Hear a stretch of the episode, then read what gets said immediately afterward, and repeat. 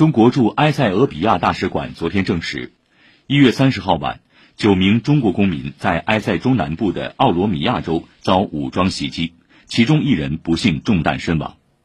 中国驻埃塞俄比亚大使馆提醒在埃塞的中国公民和机构务必提高警惕，远离高风险点，不要前往或途经高风险地区。